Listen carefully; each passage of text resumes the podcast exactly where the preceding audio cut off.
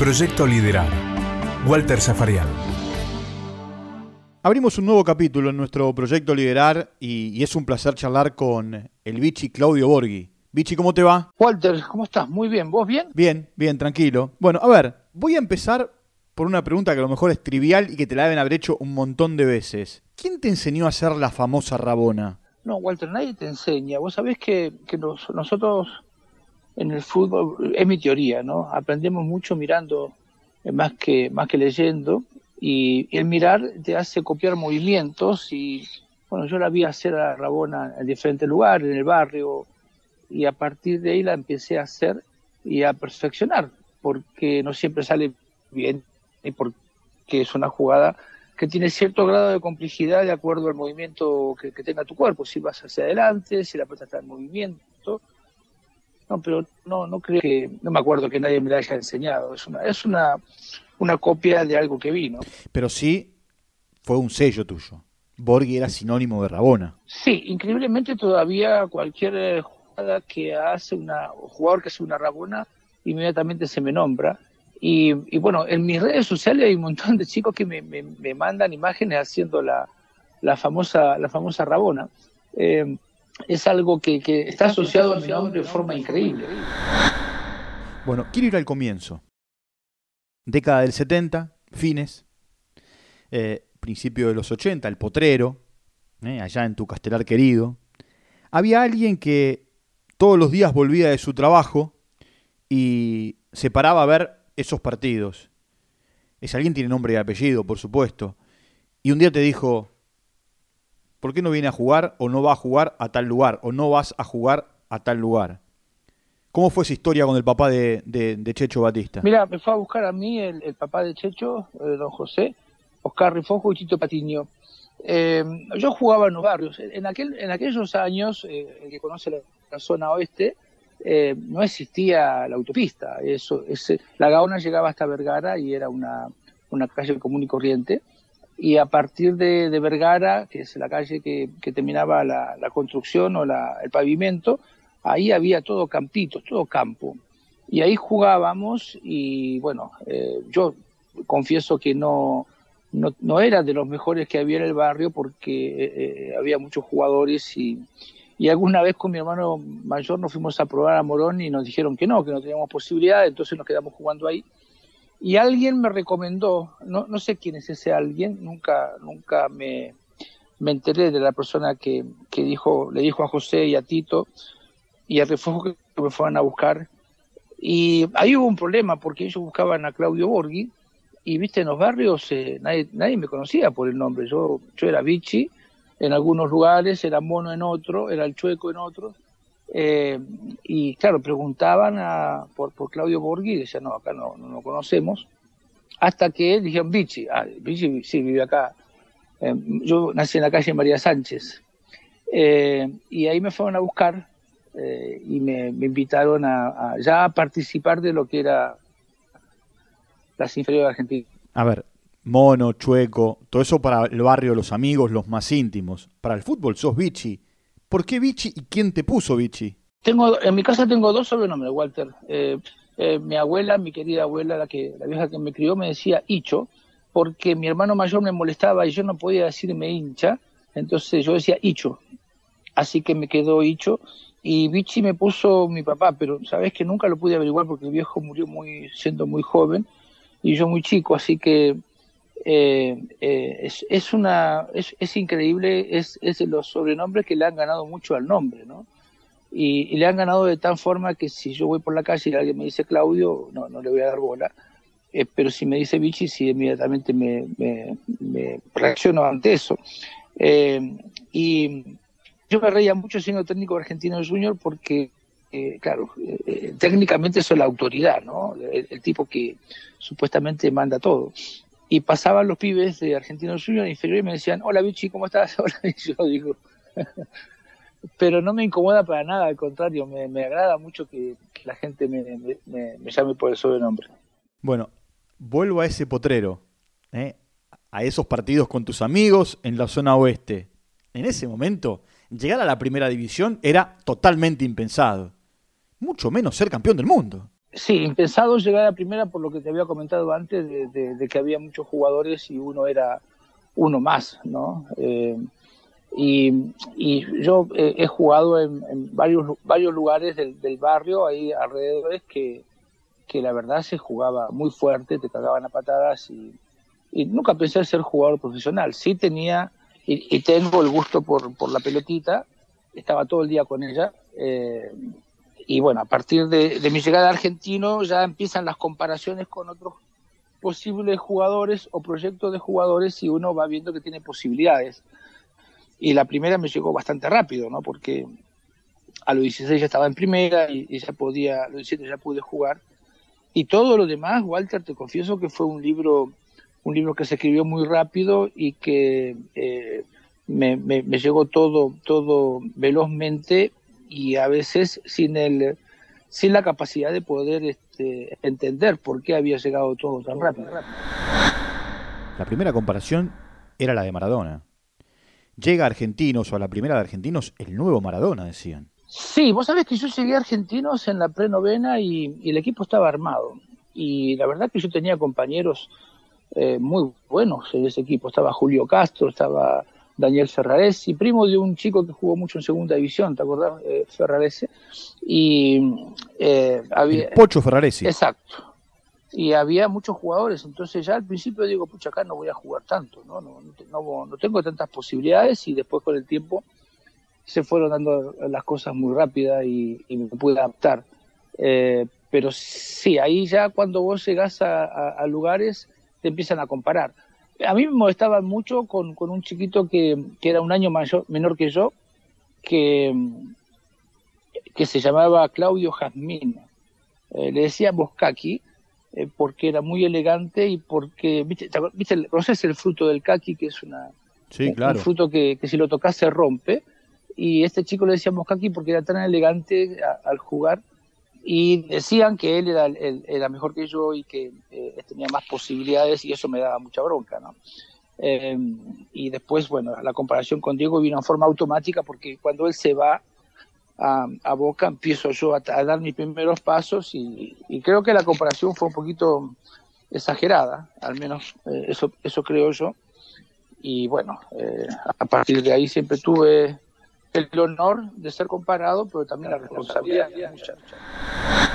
¿Y qué les decías? ¿Tan locos? ¿Estoy lejos de Diego? No, yo porque hubo un momento en que tuve un rendimiento muy bueno, pero vos sabés que a veces no es el problema es, llegar a, primera, sino mantener el, el, el, nivel competitivo y yo yo no tuve esa capacidad. ¿no? ¿No tuviste la capacidad? No, de mantenerlo en el tiempo no. Yo tuve tuve años muy buenos, pero, pero vos sabés que el, el, jugar 10 años a un mismo nivel es, es, un privilegio de pocos y yo no tuve esa, esa capacidad. Tuve rendimientos muy buenos, muy altos, pero por, por corto tiempo, o sea, cuatro años, cinco años, pero hoy hay jugadores eh, tipo Messi que mantienen esa, esa capacidad eh, durante muchos años y eso la verdad que es, es muy difícil. difícil.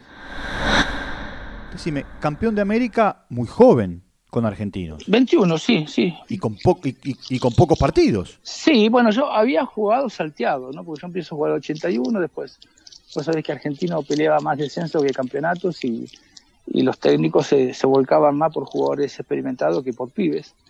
Hasta que en el 81 ya, ya debuto y, después me, me cuesta firmarme Argentino empieza a armar grandes equipos, eh, sigo practicando con, grandes jugadores y ya en el 85 ya soy titular pos la venta de, de Pasculi. ¿no? Bueno, ahí se va, se va Pedro, jugás vos. Eh, se, da, se da la particularidad que, a ver, son campeones de América en un partido tremendo, dramático, yendo al tercer partido. Sí, teniendo posibilidades de quedar eliminado mucho antes, ¿no? Por eso tuvimos momentos muy duros con un gran ferrocarril oeste eh, de Grigol, que tenía un equipazo y pudimos ganar un partido de desempate y pasamos a, allá a, momentos importantes. Un partido con Independiente que para mí fue eh, el mejor equipo, el mejor partido que jugó el equipo de ese Argentino Junior. Yo lo tengo como el segundo, pero, mucha gente lo tiene como el primero. Y, bueno, después con el América, ¿no? que el América tenía un plantel muy rico. Cabaña, Ruggeri, estaba Isquia, argentino, ¿no? Estaba el arquero Falcioni, eh, tenía un equipazo, eh, económicamente era mucho más poderoso, así que empatamos, en, eh, ganamos en Argentina, perdimos en Colombia y bueno, el tercer partido que fue el defensor del Chaco, con una particularidad muy especial porque ese partido el árbitro era chileno, se llamaba Silva, dio por terminado el partido antes de, los penales antes de tiempo, partido de Ávila, lo trajo Vidal lo dio por terminado, se metió la gente y, bueno, después hubo que patear el último nosotros, que lo pateó el Panza, el Panza Videla con su famosa cadencia muy tranquilo. Y ahí fue la euforia porque nosotros este, eh, eh, teníamos un gran equipo, pero ya llegar a esa, instancia era, era fabuloso. Bueno, son campeones de América a partir de esos penales y tienen que ir a, enfrentarse a la mejor Juventus, ¿eh? quizá al equipo más importante de esa década y le hicieron un partidazo, hasta el punto que eh, por el canto de una uña no terminaron siendo campeones del mundo, Claudio. Sí, vos sabés, Walter, que perdían todo, porque era la gran Juventus, venía con, grandes jugadores, Sirea, Ladru, Platini, Cabrini, eh, jugadores, Tacón en el arco, jugadores muy importantes, con un Platini que venía, a ser, venía de ser balón de oro, eh, europeo, y además la pinta, ¿viste? Porque nosotros llegamos con unos saquitos que, que eran de verano a un Japón que hacía mucho frío y los tipos llegaron con una pinta, uno sobre todo italiano extraordinario. Así que ahí ya empezamos a decir, me parece que no tenemos muchas posibilidades, pero eh, cuando empezó a rodar la pelotita, Argentinos salió a jugar como en todos lados y hizo un partido extraordinario. Tuvimos a 15 minutos de ser campeones y después de tanto tiempo uno se pone a decir, bueno, si, si hubiese el técnico tomado la decisión de sacar delantero y poner defensa, quizás hubiésemos ganado, pero no lo hubiésemos ganado como, como eh, ese equipo estaba estructurado. Entonces yo, yo me quedo con que la copa la tienen ellos, pero la alegría de haber eh, jugado uno de los mejores partidos de la historia la tenemos nosotros. Lo tuvieron en jaque, inclusive Hereros pierde un gol, eh, y, desperdiciaron varias oportunidades para ponerse 3 a 2 en un momento determinado. Sí, sí, hay una jugada muy clara que es un pase mío de Herreros que, el, guacho me, echa la culpa a mí porque dice que no esperaba el pase, eh, que hubiese sido ya la, la, consagración, pero pero nada, esos son, son pequeños grandes detalles que pasan en un partido de fútbol. Si lo ponemos a revisar, evidentemente vamos a tener eh, eh, cosas a favor y en contra, porque también a Platini de, de, un gol que, fue extraordinario, fuera de juego de, de eh, no, Shirea no era, era el 9, que, no me acuerdo cómo se llamaba. y nada, son, detalles, Walter. pero viendo, la, viendo cómo estaba la cancha, en muy mal estado, este, es raro que haya salido un partido de esa categoría.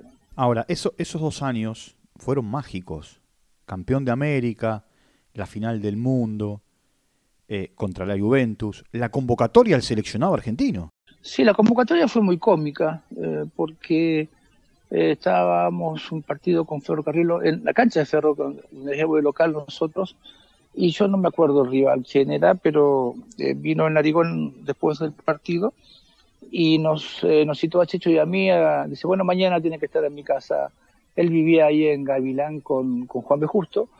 Eh, y se tiene que estar en mi casa porque están convocados a la selección y a partir de ahí ya empezamos a, estar bajo su mandato eh, técnico. ¿Te citó en la mueblería? Sí, él vivía al lado, ¿viste? Y tenía, tenía un montón de, una, una locura, tenía un montón de, de, VHS, ¿viste? De los antiguos videos, ya todo editado.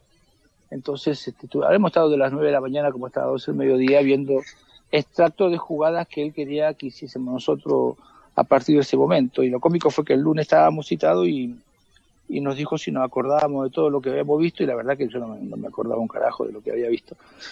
Este, pero tuve la suerte de que Checho entró antes que yo y, y, empezó a exigirle cosas, entonces yo, como siempre me moví delante de Checho, ya estaba más canchero. Por supuesto, después que hacen la lista de los 23, ya ir a tocar el cielo con las manos. Sí, yo no te lo digo por agrandado, pero vos, sabés que en esos años uno piensa que todo es normal. Porque después de lo que veníamos haciendo nosotros con Argentino, que vos, enumeraste muy bien, eh, Campeonato 84, Nacional 85, Copa Libertadores, o sea, te parece que todo está dentro de lo normal, ¿no? eh, a, los 21 uno tiene un grado de inconsciencia importante con respecto a lo que va a suceder después. Y, bueno, ya quedar entre la lista y empezar los viajes fue, fue algo muy bueno. Eh, y bueno, ya después de estar en el Mundial, eh, que, eran otros tiempos y la concentración fue muy larga, fueron dos meses. Este, con, con alegrías y con, con discusiones, como pasa en cualquier plantel, se hizo duro, pero bueno, después ya ganar la copa es algo maravilloso. Y yo te confieso que me sentí eh, eh, ya desbordado cuando llegamos a Argentina y vimos ese mar de gente que nos estaba esperando. ¿no? Ahí uno ya toma más conciencia de, de, lo que significa el, logro para, para, todo un país. Y ahí apareció el mejor Maradona, ¿no? Sí, vos sabés que hay una... Yo, yo tengo un hijo de 24 años y me, nos ponemos a ver de, pronto documentales, ¿viste? Estábamos viendo las pirámides eh, egipcias y mexicanas y yo digo, che, no habrá sido un marciano, los marcianos que dejaron a, un tipo Maradona ahí y, hizo cosas de otro mundo, porque lo, de Diego en ese mundial fue, extraordinario. Eh, a, mí me, sorprendió muchísimo el nivel que tenía eh, y las ganas que tenía de, demostrar que era mejor. ¿Dónde estabas, por supuesto, entre los suplentes? Pero ¿dónde estabas exactamente y con qué óptica, con qué observador en los goles de Diego contra Inglaterra, sobre todo en el segundo? Mira, nosotros estábamos en el banco opuesto al ataque de ellos, al ataque nuestro, perdón, y eh, eh, te, recuerdo que antes iban 16 nada más, no íbamos todos al, banco suplente. Claro, quedaban afuera algunos. Quedábamos afuera y, y el gol de Maradona yo no lo, eh, el que hizo con la mano yo no lo, no lo vi. O sea, no me di cuenta que había sido con la mano, pero después viendo gestos de Maradona, eh, eh, ahí te das cuenta, cuando él le pega a la pelota, que Shelton no llega, cuando él cae al piso después de haber eh, hecho el gol, mira al árbitro. Y cuando el árbitro cobra el gol, a él recién ahí sale a festejar. Pero nosotros no nos dimos cuenta, no, no tuvimos ni idea de lo que había, de lo que había hecho este, con la mano, ¿no? y después el, gol con el gol que hace que para mí tiene defectos, pero nada, eh, porque creo que del medio campo al área es un gol común y corriente, pero todo lo que ocurre dentro del área es, es sorprendente, ¿no? Eh, para mí los goles... Un gol común y corriente por la, por la distancia que le dan a él. Sí, sí, para mí los goles con Bélgica fueron mejores, ¿no? Eh, los, los, los, dos, los, dos, goles de Bélgica fueron extraordinarios. Pero eso, eso tiene... ¿Por el espacio reducido? Yo, sí, yo creo que lo de, lo de Inglaterra tiene que ver un poco con, con una historia entre dos países de guerras y, cuestiones que, exacerbaron un poco más esta, esta rivalidad, ¿no? Pero eh, a mí me da mucho, mucha vergüenza cuando eh, creemos que nosotros en un partido de fútbol podemos vengar algunas cosas de los, de los cuales los ingleses nos hicieron sufrir con pérdida de jóvenes y soldados. Y, yo creo que es un partido de fútbol y no hay que mezclarlo con banderas, pero bueno, eh, por suerte lo pudimos ganar. Después llega el famoso partido con Alemania, en donde la Argentina está arriba 2 a 0, se ponen 2 a 2 y aparece, bueno, esa corrida de, burro a partir de la asistencia de, Diego. ¿Pensaste que en algún momento se les podía escapar la final? Y había problemas físicos, ¿no? Había un cansancio, un, un delta que te requiere de mucho esfuerzo en muy corto tiempo. Y, y claro, cuando ganas 2 a 0, decís, ya está, pero estos alemanes no paraban nunca, ¿viste? No, nunca dejaban de correr y, ingresa Rumenigue, eh, te crea problemas, eh, tenía Rudy Feller, y ya cuando Burchaga se va con ese pase largo, eh, el que lo corría era un marcador de punto derecho que se llama Brigel. y el, el, el, burro dice, viste, yo no corría para hacer el gol, yo corría porque a la velocidad que venía Brigel de atrás mío, si me agarra me parte al medio. Y cuando ya entra la pelota ya, ya te, te crees este, que, que podés ganar. Ahora, yo confieso que yo le miraba la cara a Beckenbauer, estaba inmóvil, eh, con una tranquilidad tremenda y, ellos, eh, no digo que lo viven mejor ni peor que nosotros, pero son diferentes. Y eso a veces te preocupa porque parece que no va, nunca van a aflojar. Hay un momento en el Mundial en el que Bilardo te llama o te habla y te dice, Borghi, va a jugar, va a ser titular. Sí, eh, vos sabés que yo, todo el mundo especulaba que yo podía comenzar jugando el partido con, con los coreanos. Y no, estuve, estuve en la banca y después me tira el huesito fácil de jugar contra Italia y Bulgaria, ¿no? Eh, que son dos partidos que yo puedo, que puedo jugar. Eh, y claro, la, la, posición que me ponía era abierto por derecha y yo ahí muy trascendente no era, pero entendiendo que estaba amarado Navaldano, este Boruchaga era el puesto que estaba, que estaba vacante o que yo podía hacer algo. Y bueno, en algunos momentos jugué bien y en otros no tanto. En los dos fui, fui reemplazado.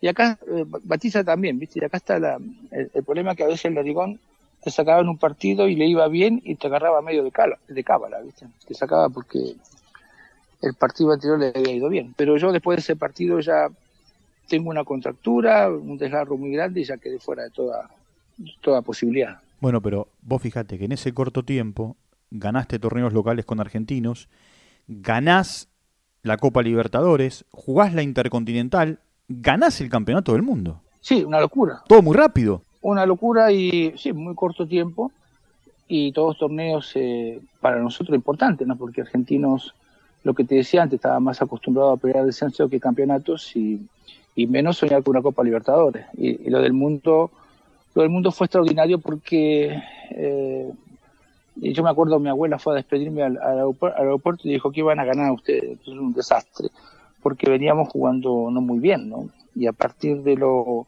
de lo de México, el equipo se asentó y ahí ya... ¿Tu abuela te dijo no van a ser campeones? Todo el mundo nos decía, Walter. Que, Está bien, bueno, pero yo, a ver, que te lo diga alguien que no te conoce. ¿Tu abuela te dijo eso?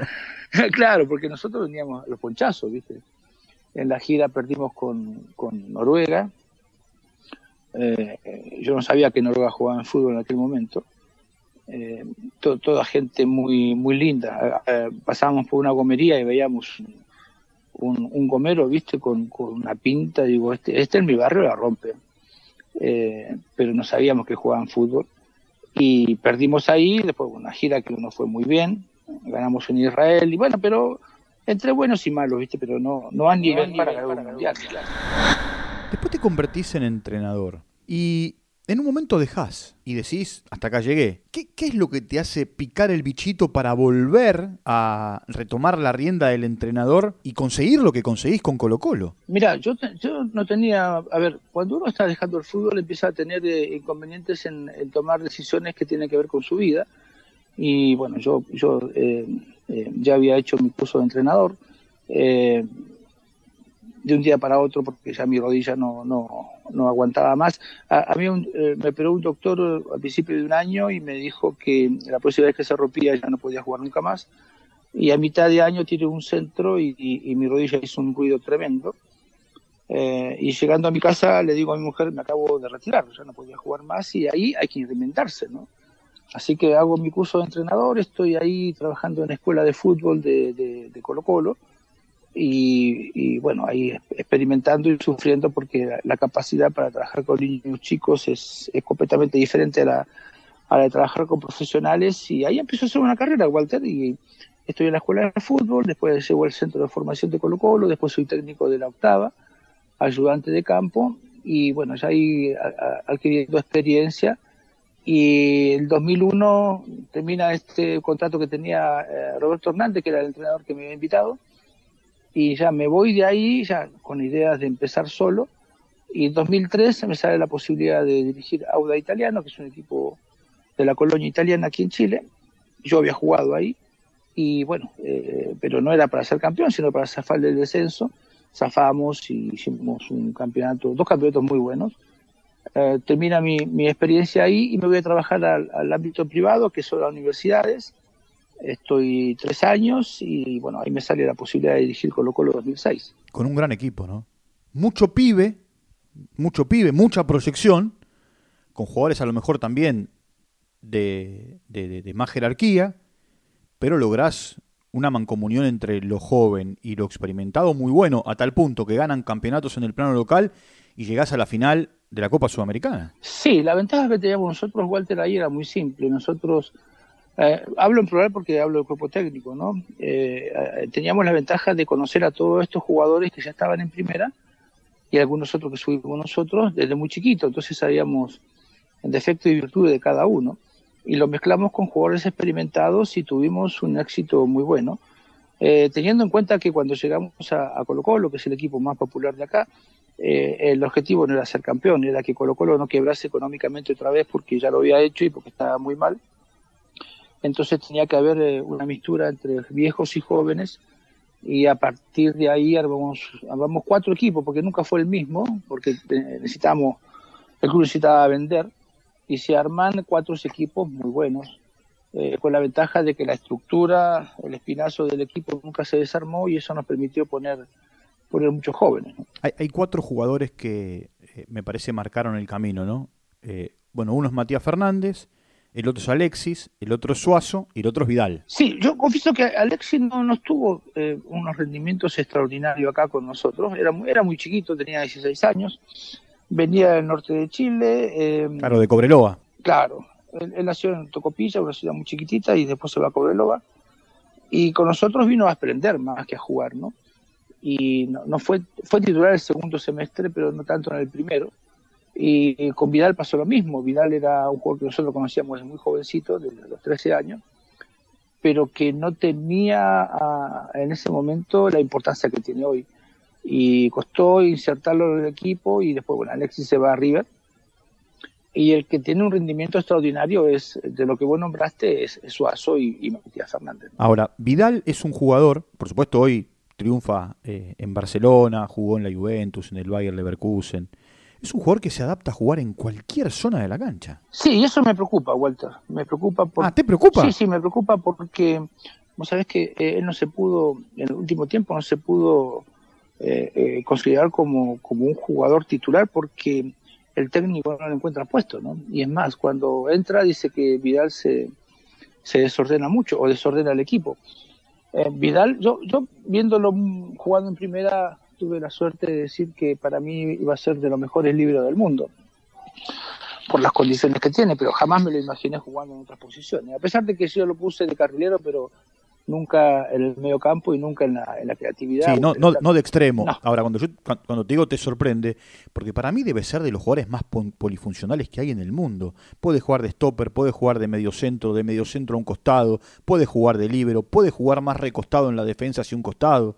Por eso te digo... Sí, pero no es un especialista en ninguna de las, de las posiciones. Y eso es lo que, lo que yo creo que le va a pesar en la historia. Porque vos sabés que cuando hablamos de posiciones, voy a decir, bueno, mira, el mejor 9 de la historia es este, el mejor win es este, el mejor 5 es este, el mejor central es este, y, Vidal no se, ha, no, se, no, se ha definido en qué juega.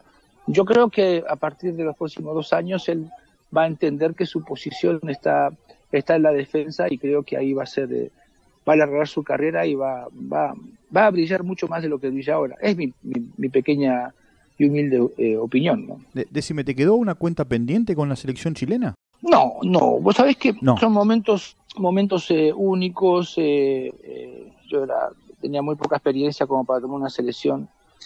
tuvimos muy buenos rendimientos, llegamos a estar primero en la eliminatoria, pero pero creo que pagué mi juventud y la juventud de muchos de los jugadores que tenía, ¿no? porque eran todos muy jóvenes eh, pero no, quedé en algunas cosas muy satisfecho, en otras evidentemente con, con, con, eh, con, dudas, pero eso me pasa en todos lados, lo que pasó en la selección. Cuando vos llegás a un equipo y decís, debería haber hecho esto y no esto otro, pero siempre son cuentas que se sacan después de, de, haber estado. Cuando estás a veces no te das no te das cuenta de las cosas que están pasando. pasando. Dirigiste a Riquelme. ¿Por qué Riquelme era distinto? Bueno, es una, es una de las mayores dificultades que he tenido porque eh, dirigir eh, o conducir a alguien al que admiras es de las cosas más, más complejas, ¿no? Porque,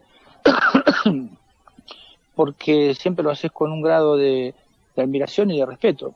Eh, es el mejor que yo he dirigido, no hay ningún tipo de duda, a tal punto que siempre digo que, que estar cerca de él cuando juega es un gusto porque la, el botín cuando patea la puerta hace otro ruido, no es el mismo ruido de todos los otros mortales, ¿no? Y me, ha demostrado una, una, inteligencia, sapiencia dentro de la cancha que es, que es muy llamativa.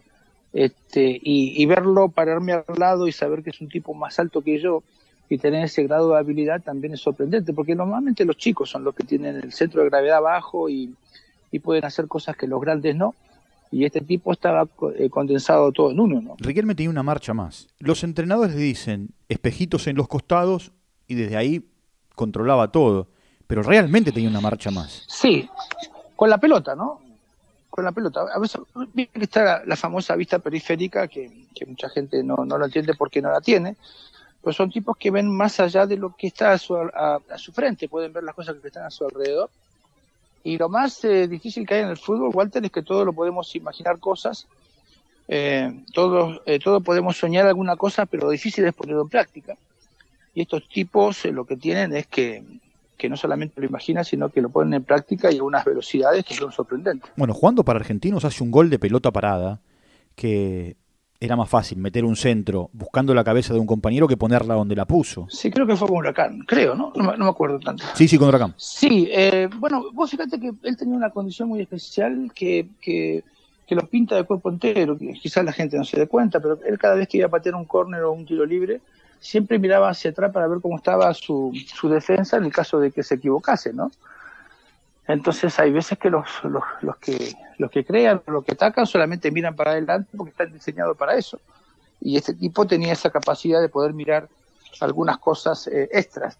Por eso es que yo estoy un poquito triste por porque creo que él dentro de la cancha o comentando fútbol podría haber enseñado a mucha gente a ver cosas que, que no, normalmente no vemos, ¿no? Que ellos tienen capacidades diferentes. Ah, vos lo hubieses visto como un buen entrenador a Román. No sé si me hubiese gustado ser entrenador, pero me hubiese gustado que se sentase con un micrófono eh, y nos explicase lo que, lo que pasa dentro de una cancha de fútbol, porque como tiene una tradición, eh, eh, viste, a veces que nosotros vemos una película y miramos solamente al, primer actor y nos olvidamos de los secundarios hay tipos que saben lo que hace el secundario y lo que hace el principal, y esos son algunos tipos que tienen capacidades que, que son, que como te decía antes, que son diferentes. Ahora, vos conseguís algo que en la historia de argentinos no se da. Campeón como jugador y campeón como técnico. Sí, soy el único, el único que lo consiguió y eso me pone muy contento, pero también me, crea algunos problemas, ¿no? Porque vos sabés que eh, se está de aniversario ahora de ese, de ese campeonato y, las encuestas son, son bastante complejas, porque viste que está, eh, si fue mejor el 84 85 que el 2010, y, si fue eh, mejor el entrenador, y si fue mejor el 9, y si fue mejor el 8. Y a mí me hacen opinar sobre esas cosas y evidentemente tengo sentimientos encontrados, porque eh, el equipo de Argentinos Juniors 2010 fue muy bueno. Yo, yo me sentaba a verlo jugar más que a dirigirlo pero desde el 84-85 fueron equipos maravillosos. Entonces, tenemos tan poquito y quedarnos con esa, esa discusión me parece, me parece una tontera. Pero sí, tengo la suerte de haber, de haber sido único por ahora. Espero que ese, récord se, se extinga pronto, de que pueda dirigir y, y jugar y ser campeón. Vichy, para, para terminar, ¿A qué jugador te hubiese gustado dirigir y te quedaste con las ganas? Pues sabés, Walter, que a mí me gusta eh, ocuparme de, muchas cosas, por eso a veces tengo la duda de si soy más formador que entrenador. Y siempre digo que me gusta saber de dónde viene, eh, dónde está, dónde llega el jugador y dónde se proyecta el tiempo, ¿no? Eh, teniendo esas tres esas tres cosas en cuenta uno puede sacar muchas conclusiones. Yo tengo, tengo mucho miedo de que nosotros perdamos la posibilidad de ver un centurión eh, esplendoroso y que nos, nos llene de orgullo y, de ganas de verlo jugar. Me refiero al jugador de Vélez eh, hoy, eh, jugador de Racing en su momento. ¿Te gusta Centurión cómo juega? Sí, son esos talentos que, que, que son, son un poco un poco escasos y, y estos tipos son rebeldes porque nadie los puede cambiar y eso me alegra porque a veces los entrenadores tenemos el mal, el mal gusto de no solamente no ayudar a un jugador, sino de arruinarlo, ¿no? Porque de, jugar bien lo hacemos jugar mal. Y, me, gustaría que nosotros podamos, lo digo de forma egoísta, ¿no? Me gustaría que nosotros podamos este, ver un, un centurión esplendoroso y eso, eso me, me gustaría porque cada vez que lo escucho en lo cuanto un tipo bien sensato, pero en algunas actitudes no. Entonces, este, quizás estoy pidiendo más de la cuenta, pero pero me gustaría poder ayudarlo, ayudarlo a él, no, ayudar a este tipo de jugadores. La última pregunta es esta. ¿El traje de entrenador está colgado y el carnet archivado o vas a volver a dirigir? Tengo, tengo ganas de dirigir. Eh, lo que sí te confieso, Walter, es que en este último tiempo eh, tengo más información que en toda mi carrera porque el, el ser comentarista y trabajar todos los días eh, hablando de diferentes partidos me hace estar informado completamente y, y, a veces cuando entrenás vos te ocupas mucho de tu equipo y, de, tu próximo rival, pero no de, aquel equipo que vas a enfrentar en cuatro, seis u ocho fechas. Y hoy yo estoy enterado de todo lo que pasa. Eh, desgraciadamente mi tiempo no tiene mucho que ver con los tiempos del fútbol porque no sé, antes la, hace dos meses y medio más o menos me llamó alguien de Argentina, me dijo, ¿te interesa este proyecto? Digo, sí, me interesa. Eh, un día lunes y me dice, bueno, el día jueves tenés que estar en Buenos Aires para firmar el contrato. Y yo le digo, mira, desgraciadamente mis tiempos son diferentes, no, no, no puedo yo en dos días decidir qué voy a hacer en todo un año. Y eso es una complejidad que, que a veces los tiempos míos no dan con los clubes, pero eh, no sé si el traje me entra ahora, pero... Está colgado pero está colgado. Cuando me lo pidan poner, vamos a ver si, si entra y si, si podemos arrancar juntos. Chau, Claudio, gracias. Eh, un abrazo grande. Otro, Walter, que siga muy bien. Claudio Borghi, charlando con nosotros aquí en nuestro proyecto Liderar. Proyecto Liderar, con Walter Zafarian. Producido por MyPod.